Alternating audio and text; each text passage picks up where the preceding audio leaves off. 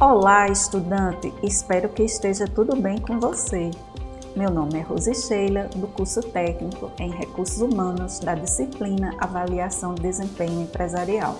Hoje você vai estudar sobre como entender o registro de desempenho no trabalho e o treinamento dos avaliadores, um tema super importante para as organizações e para todas as pessoas que a integram, inclusive você, estudante e futuro profissional de RH. E olha só, além desse podcast, você deverá assistir a videoaula, concluir a leitura do e-book para responder o questionário acessar também ao destaque e ao fórum da semana. Fica ligado, não deixa para depois, ok? Mas antes de falar sobre a avaliação de desempenho e do que será trabalhado nessa segunda competência, eu peço a você, estudante ou não da rede pública de ensino de Pernambuco, que acompanhe o Instagram e se inscreva no canal do YouTube para ter acesso a mais materiais. Acesse o EducaPE, procure o nosso curso na playlist e não esqueça de indicar para seus amigos também. Combinado? É, vamos conhecer um pouco mais sobre a avaliação de desempenho e do processo de registro de informações e treinamento dos avaliadores?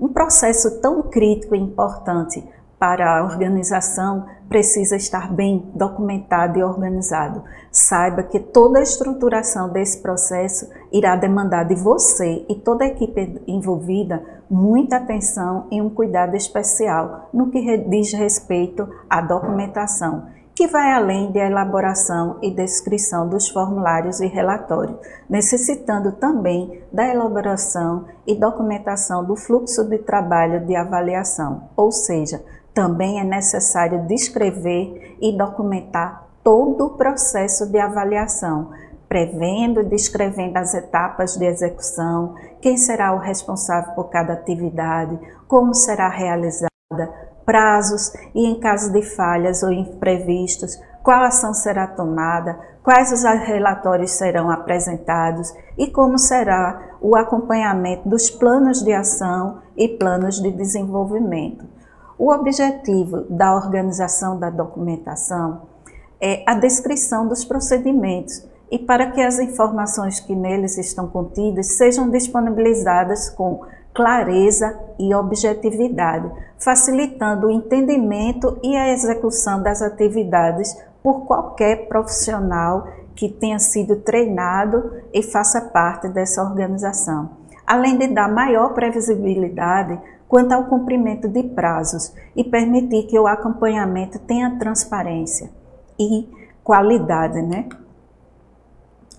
É, agora, você sabia que, independente do modelo de avaliação escolhidos, os envolvidos deverão ser capacitados e treinados para que realizem de maneira correta todas as etapas desse processo com a leitura do e-book, você vai perceber que todos os profissionais que fazem parte do contexto organizacional pode ser responsável por avaliar o desempenho e também pode estar no papel de ser avaliado. A capacitação também é fundamental para um momento muito importante da avaliação de desempenho, que é o feedback, que é o momento de retorno ou a devolutiva do resultado de avaliação. Avaliar sem apresentar resultados ou conduzir uma, um feedback de forma inadequada pode levar o fracasso de todo o processo, pode gerar até a rejeição com os próximos ciclos de avaliação. É um momento crítico que exige capacitação, planejamento e preparo, mas também é uma grande oportunidade de melhoria, de mudança de comportamento, de desenvolvimento, tanto profissional como para toda a organização. Por isso, a importância da preparação e qualificação, bem como a maturidade dos envolvidos nessa etapa do processo de avaliação. É, então, estudante, você observou como é importante o aprendizado desses conceitos? Espero que sim. Então, não perde tempo, volta lá no e-book, conclua a leitura da competência 2, conheça um pouco mais sobre o registro e documentação do desempenho, bem como a identificação e capacitação dos avaliadores, as etapas do processo, a importância do feedback.